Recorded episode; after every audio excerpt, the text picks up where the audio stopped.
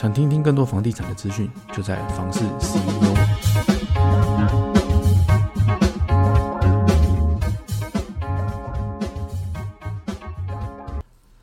Hello，欢迎收听房事 CEO，我是七一范启义。今天呢，会跟大家聊聊最近非常夯的话题哦，就是我们会很常在电视上看到，最近新闻媒体啊一直在报道的，台湾的房地产是不是已经转冷了，已经在过寒冬了呢？那现在房市到底是真的冷，还是习售了呢？其实这个问题哦，很多朋友会问我。那我自己呢，我在上礼拜我也问了我的那个中介的朋友，我会问他说，最近哎，你们那边状况好不好啦？那房市有没有真的像电视上这样讲的？结果他的回答其实让我觉得我还蛮惊讶的，因为呃，十二月的时候，他们六家店哦。在去年二零二二年嘛，二零二二年的十二月的那一整个月，他们一件成交件都没有，所以对他们来说，他们的冲击是非常大的，给他们造成的一个伤害是很高的。所以他们在今年二零二三年的时候，他们其实非常的不看好今年的房市。这件事让我觉得非常不可思议哦。也许是因为可能地区不同啦，因为他是在台北嘛，那我是在桃园嘛，那。以桃园的房地产来说，我每天看到的跟他看到的完全是不一样的哦。我在呃，基本上去年我们公司也都有成交大概四五十亿的一个案量哦。那在今年的部分呢，呃，一直到今天为止，现在是二月嘛，现在大概是二月二月十几号这样子。那他现在呢，我应该说我们现在公司基本上每天都有人在成交，而且每个礼拜。应该加起来的成交量都有到十件以上哦，这是我看到的啦。对啊，所以我会觉得哇，台北跟桃园的差别原来蛮大的。其实那些名嘴讲说房市很冷的，也许是真的有，但是我在桃园，其实它的热度是还在的，它的成交量是一直都还有的。对，所以这件事情我在我看来是我觉得非常不可思议啊。好。然后在我很多朋友也会问我，他说现在是不是很多屋主啊会把他的房子啊降价，然后拿出来卖？很多人很很喜欢问我这个问题，我很多客户都会问我这个问题，说现在是不是可以开始捡便宜啦？然后还是说他们要再等等，等个半年一年，是不是有机会房价会大崩盘？其实我的看法就跟这个会有点落差哦。其实我觉得。房价它不太可能崩盘的原因，呃，比方说，如果你觉得今天房市真的崩盘了，经济会不会受到影响？你知道吗？房市其实是呃台湾经济的一个火车头。那如果今天政府在打房的时候呢，它真的让房市房价下跌了，那请问我的民生用品这些怎么没有降价呢？这个大家有想过吗？包含说，为什么政府在打房的时候，它不会让经济崩盘，就是不会让房市崩盘的原因，也是因为银行，银行它的呃借大的最借贷最大的项目就是房地产嘛，因为房地产都是几百万的嘛。好，那你觉得银政府会让银行有这么多的呆账吗？不可能嘛，他不可能让那些呃。我借出去的钱，然后都有这么多的呆账，然后都收不回来，所以，呃，政府打房会让房价下跌这件事的本身，我觉得它就不太可能会发生，因为真的太难了啦。真的发生的时候呢，台湾的经济我觉得就岌岌可危了，就更不要说是股票啦，或者是其他的金融商品，或是一些投资的一些项目，这都是。我觉得都都会大崩盘，所以这件事情本身，我觉得很难去看到它会有这样子一个状况。好，那再来就是回归刚刚的问题哦，现在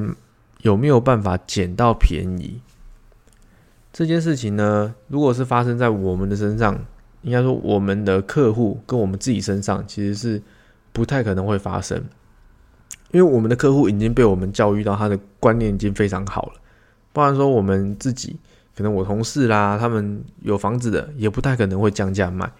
因为我们对于呃整个房市未来的发展是非常看好的。那我们会用什么样的一个观点来去看我们现在的房市？哦，其实房市跟景气哦一点关系都没有，也不能说完全没关系，只是说关系没有那么大。呃，我们可以先了解，呃，所谓房价支撑房价的重点是什么？就是重大建设。我们可以举例说，呃，台北好了，早期的台北嘛，就是因为重大建设，捷运就是重大建设。火车也是重大建设，就从这边几个观点来看，因为有了这些建设，所以台北的房价才会慢慢起来嘛。那同理可证啊，现在桃园这边也是啊，我们捷运什么的都在做嘛。那再来就是中央政府呢，其实在做这个重大建设的时候，他就会收集所有人的纳税钱，就是每个人都要缴税嘛。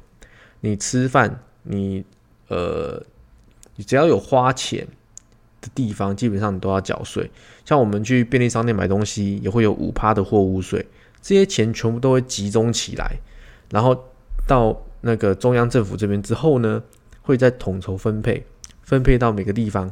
然后再去做一些重大的建设，这样子。所以每一个重大建设，你看得到的，每个人都是有贡献的。像我就还蛮喜欢这样的一个论点，因为这个。很贴近生活化啊，就是大家其实仔细想就会发现，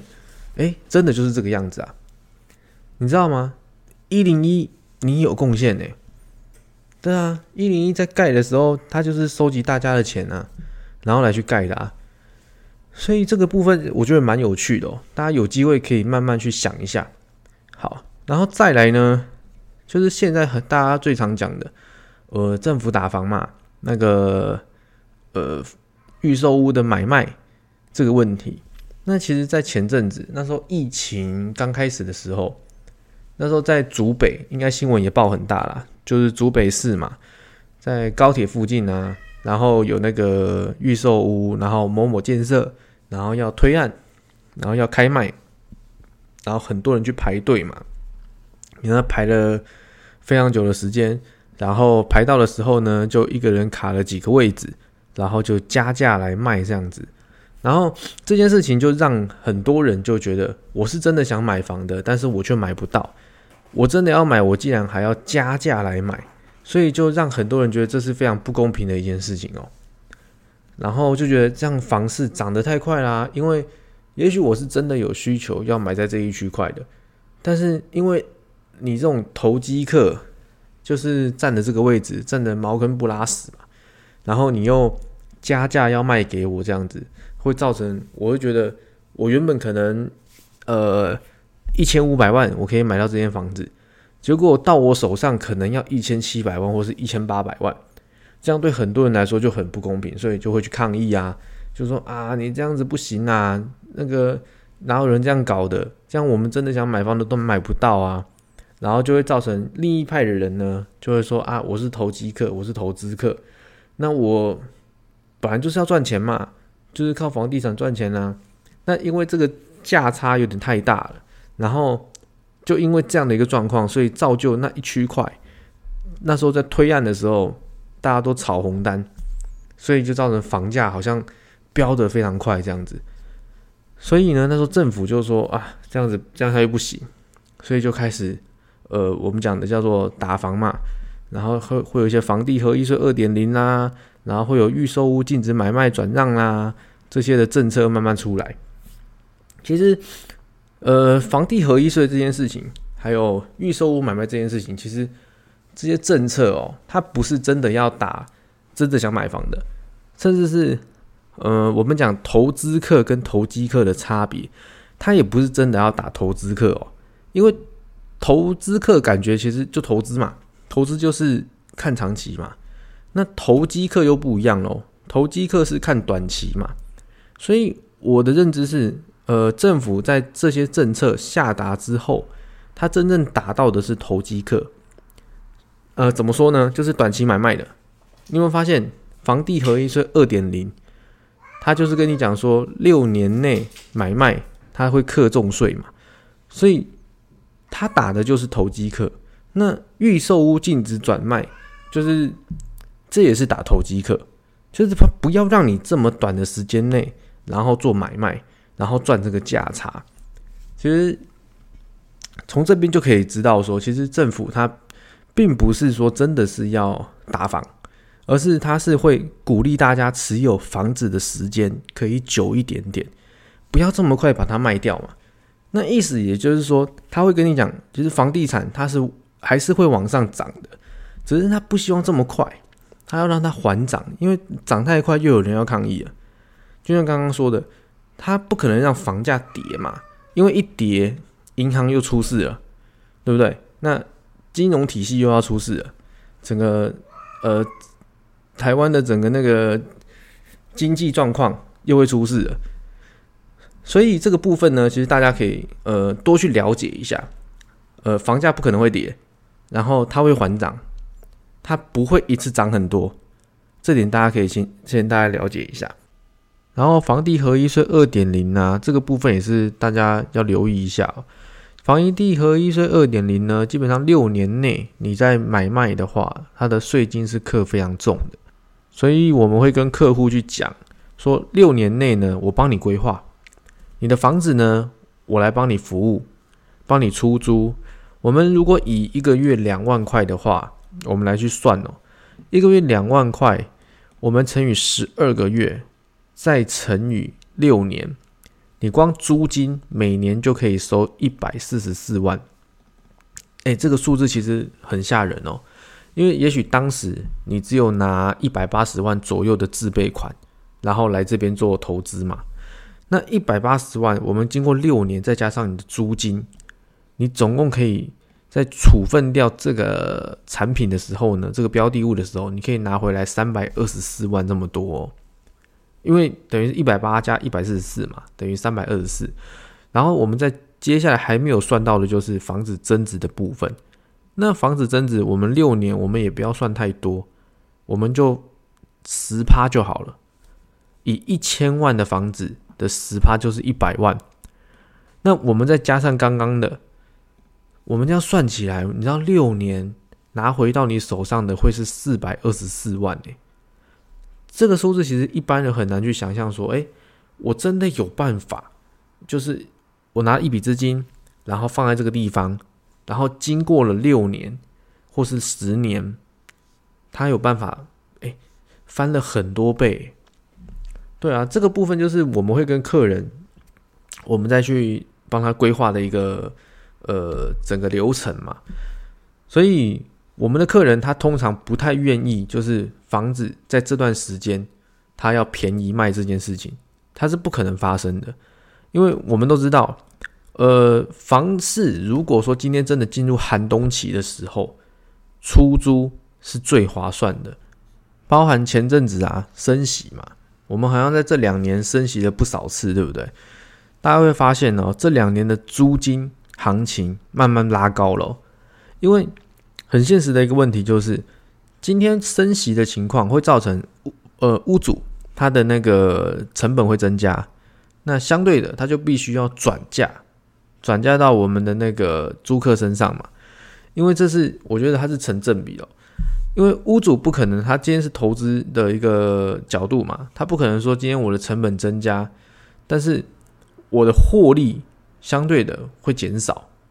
大家都不希望这种事情发生，所以呃，这种情况其实就是呃不得不接受了，因为现在现实就是这个样子。那你要怎么去杜绝这件事情呢？其实政府也有一些那个法案嘛，就是说，哎，社会补助啦。那鼓励大家那个社会住宅嘛，申请社会住宅嘛，所以这个部分就是你看政府也很聪明，他会让你知道说我有在打房，但是呢，我同时又鼓励你租房子，哎，有没有？这是很矛盾的一件事情哦。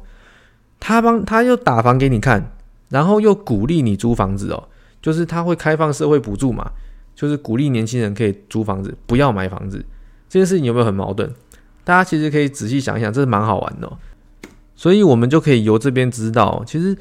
政府他真的有在打房吗？他好像变相在跟你讲说，诶，房地合一税二点零啊，它其实就是六年内我们不要短期买卖啦，我跟你讲，房价还会涨啦，只是会缓涨，我们不要让它涨这么快啦，因为涨这么快，很多人又在开始有有声音了嘛。然后我鼓励大家租房子啊，虽然你买不起房子没关系，你就租房子就对了。所以这样的现象呢，就会造成有观念的人，他就会一直不断的买房子，还是会买房子，持续买。那没有概没有观念没有概念的人呢，他可能就会一直还在租房子。所以啊，思维真的很重要，不要盲目哦。有时候你会听很多电视上名嘴会讲啊，哦，现在房子大家不要买，年轻人买不起房，就有点我觉得像恐吓，恐吓大家这样子，然后让年轻人真的都不敢行动，这是我觉得非常呃可惜的一点啊。就是有时候大家可能不知道现在时事跟现在的情况到底是怎么样。就只能透过报章、媒体、杂志，然后知道说哦，现在房价怎么样？现在呃，房市很冷，然后现在不是进场时机，然后房价还会跌，甚至是说叫你呃，明年之后、后年之后再买，再多个等个几年再买。但是你会发现哦，等了这么久，你会发现你赚钱的速度永远不会比房子涨价的速度还要快哦，这是也是非常现实的一个问题。你自己如果慢慢意识到之后，我建议你哦，真的可以开始慢慢规划，规划你第一间房子，然后慢慢存，慢慢存，有机会一间变两间，不要都不敢。有时候是因为你不敢想，所以会造就你在做很多事情，在决策判断的时候呢，你可能会做出错误的决策，甚至是你会错过这一次的一个机会哦，这是很常发生的哦。像我高中的时候啊。我那时候就有看到一间房子，呃，套房楼中楼，它我记得好像是一百三十万左右吧。我那时候就想说，我呃高中毕业之后我要去当兵，退伍之后呢，我就来存钱买这间房子。因为那个时候我就听人家讲，很多人就跟我讲啊，哦，那个日本那个什么经济崩盘嘛，然后日本的房价大跌嘛，台湾也即将进入像日本这样子一个状况了。那我就很期待，诶，这样我退伍之后，我如果要买房子，其实房价大概就是差不多一两百万，然后贵一点可能三百多万，我就可以买得到了。我那时候就抱持着这样的一个心态哦，我就活了这么多年。结果退伍之后，我就发现事情根本不是这么一回事啊！我再回头来看那间套房的时候，我就觉得哇，我又被骗了。这间套房已经三百多万了，跟我当时规划的完全不一样。我就觉得。哇！我这样存钱的速度永远不会比房子涨价的速度快。我这样子到底要什么时候才买得起房子？这是一件很可怕的一件事哦。尤其对这种二十来岁的这种年轻人来说，这是很可怕的。所以有时候我们在做一个决策之前，我建议哦，你自己可以多去做这个功课，不要拖，不要都是听别人讲。有时候真的很容易，你就会判断错误，然后人家也不可能对你负责啊。人家只是把他的理论讲出来嘛，但是你自己又不去做见证，不去验证它，所以就会造成这样的一个后果。生活上其实很多事情都是这个样子哦。不管你今天是要做房地产投资，或者是你要做其他的呃投资项目、金融的一些投资项目，股票啦、债券啊、基金啊这些都一样，不要听别人讲，你自己其实每天看得到的东西，你自己都在看了，你还不相信。然后你只相信别人在讲的，我觉得那你自己本身可能也有一些问题，所以我会建议哦，房地产这件事情呢，我们从房地产这边，你每天去看，你应该都知道房价都在涨了，所以它是不可能会跌价的，就算它会跌，它也叫做停滞期而已，它不会像很多人讲的跌得很夸张，什么一百万跌到剩下八十万，跌到剩六十万、四十万，这种不可能呐。顶多一百万，稍微下修一点点，九十五万，这可能人家还会接受嘛？那你说跌得很夸张，我觉得以目前的时空背景来说很难呐，非常非常难。因为什么？你看到的建设都在做啊，这怎么可能跌？你要它怎么跌？对不对？等到这些建设完工之后呢，应该都已经，呃，可能你现在看它是五十，等到建设完工之后呢，它也许早就已经一百了。但是你看哦，五十到一百都跟你没有关系耶，因为你还在想，你还在观望，这是一件非常非常我觉得很可惜的事情。也就是为什么呃，我们很多我很多客人就是他还在等等待嘛，然后一直等一直等，诶，一直看房价越来越高，但是他始终下不了手，就是大概是这样的状况。好，那今天其实跟大家分享的非常多，哦，那其实大家可以慢慢消化一下，你可以慢慢去了解我今天讲的内容。那有机会呢，其实可以多看看现在的房地产的趋势，不要都只看那些报章媒体杂志，我会觉得有点可惜。因为房子是每天你都看得到的，还有一些重大建设都是每天看得到的，还有包含呃房价这件事情，你应该也是每天都看得到的，它是持续在往上涨的。所以不要再听信谣言，好不好？对，好，今天的内容呢，大概就先这样子。那还没订阅的呢，请赶快订阅起来，这样我们在每周的更新呢，你就可以第一时间收到资讯喽。好，那房市 CEO，我们下次见，拜拜。